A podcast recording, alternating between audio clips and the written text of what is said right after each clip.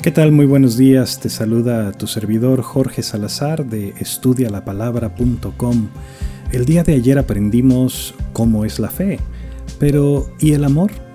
El amor es todo lo contrario a lo que nos han enseñado. En serio, nos hablan del amor como las maripositas que sientes en la pancita, el deseo de estar con alguien, ese sentimiento que te hace sonreír y andar atarugado todo el día.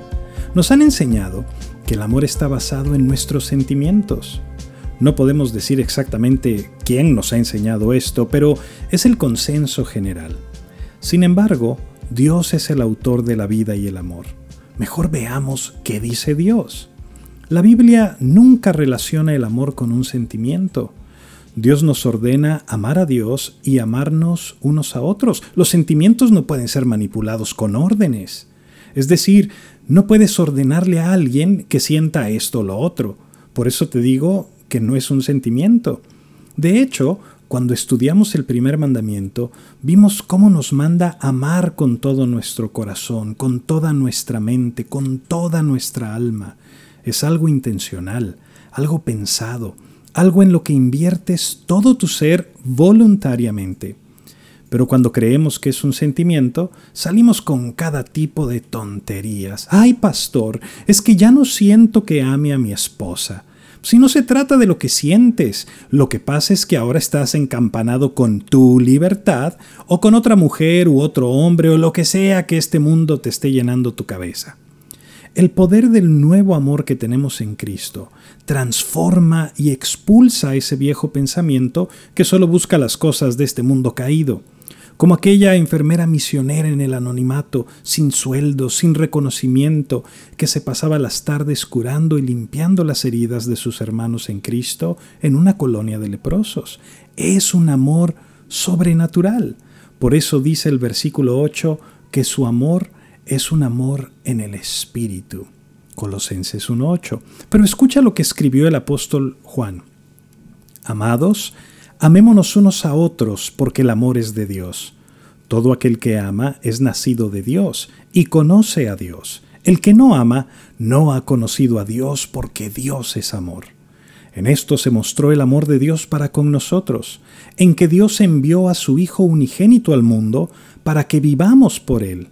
En esto consiste el amor, no en que nosotros hayamos amado a Dios, sino en que Él nos amó a nosotros y envió a su Hijo en propiciación por nuestros pecados. Amados, si Dios nos ha amado así, debemos también nosotros amarnos unos a otros. Porque, ¿sabes algo? Estamos entretejidos en el amor de Dios. Si el Evangelio de Cristo ha echado raíces en tu vida, no solamente hay una fe vibrante y evidente, sino que hay un amor por los santos que se manifiesta entre nosotros.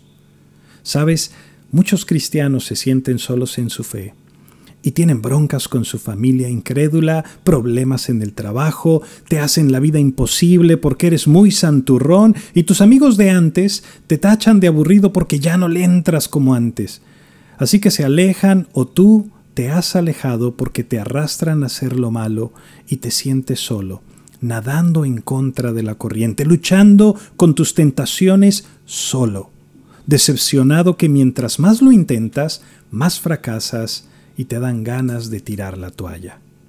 Y entonces Dios te manda un hermano que ora por ti, que te anima, que te recuerda las promesas de Dios, que no estamos solos, alguien que te recuerda la esperanza que tenemos guardada en los cielos. Mira el versículo 5, a causa de la esperanza que os está guardada en los cielos, de la cual ya habéis oído por la palabra verdadera del Evangelio. Es una esperanza verdadera. Es una esperanza viva, dice Primera de Pedro, una esperanza segura porque nadie puede robarnos lo que Dios está guardando para nosotros en su presencia. Una esperanza que está arraigada en la realidad de la resurrección de Cristo y en las promesas cumplidas de Dios. Es un amor que debemos tener unos por otros porque somos parte de la familia de Dios. Que Dios te bendiga.